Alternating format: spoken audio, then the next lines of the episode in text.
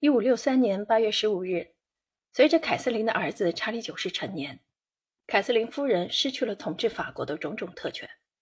然而，她并没有放弃。为了维持其影响力，她为国王组织了以安抚平定为名的全国巡游。他通过运用马基雅维利原则，证明了他的聪明才智，引进一定要站在权力中心的概念。他为了维持宫廷内不同宗教势力的共存。允许海军上将科利尼进入议会，同时也保留宽容谨慎又充满智慧的人道主义天主教徒法国长喜大臣米歇尔·德洛皮塔尔。凯瑟琳才华横溢，又有一群才能各异的美貌女子为之服务，她们就是著名的凯瑟琳·德美第奇的空中军团。她们衣着精美，首饰奢华，就像蝴蝶与蜻蜓一样围绕在女主人身边。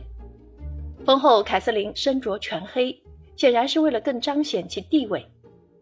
这是绝佳的沟通艺术。在宫廷里，迷人的年轻女子的使命是吸引互相斗争的两派战士，使其分心，参与诗词、音乐与舞蹈这类和平的消遣娱乐活动。更重要的是，这一切都做得了无声息，没有人知道，也没有不合时宜的意外怀孕来打扰这愉快的宫廷生活。也许修道院的惩戒将要来临，但这样的娱乐活动在美妙的王室巡游期间持续了两年多，从一五六四年一月二十四日至一五六六年五月一日。这样一支庞大的队伍里，既不缺猎鹰，也不缺鹦鹉和长尾猴。整个全国巡游，既为了向民众展示宫廷，也为了介绍年轻的查理九世。游行队伍途经枫丹白露、巴勒迪克。特鲁瓦和桑斯。当队伍来到新教位于马孔的领地，内阁大臣们和被三百位黑骑兵簇拥的纳瓦尔王后胡安娜·达尔布雷也在此恭候。他有不良企图吗？没有。他前来感谢凯瑟琳帮助他的小亨利。自从小亨利的父亲安东尼·德波旁去世后，小亨利就一直在法国宫廷中居住。可以肯定的是。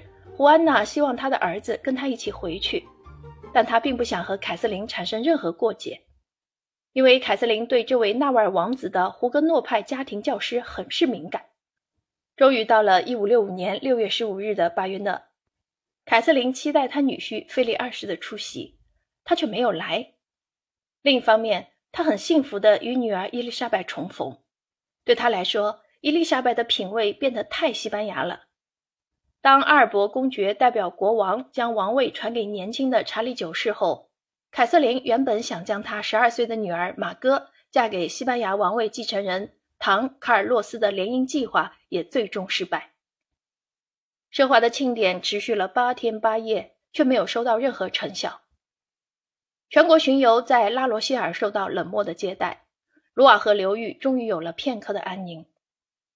那么这场浩浩荡荡的巡游有巩固王室权力吗？丝毫没有。对天主教根深蒂固的狂热崇拜，胡格诺派的蛮横无理，这些都是王室权力削弱的少数原因之一。最终结果与预期完全背道而驰。这场示威演习最终展示的只不过是王室的衰弱罢了。一五六六年夏天。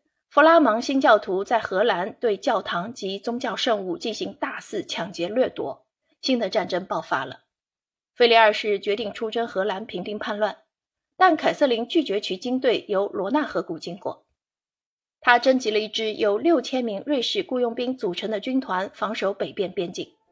毫无疑问，法国胡格诺派梦想与他们的教友共同作战对抗西班牙。凯瑟琳不希望这样一场战争的爆发。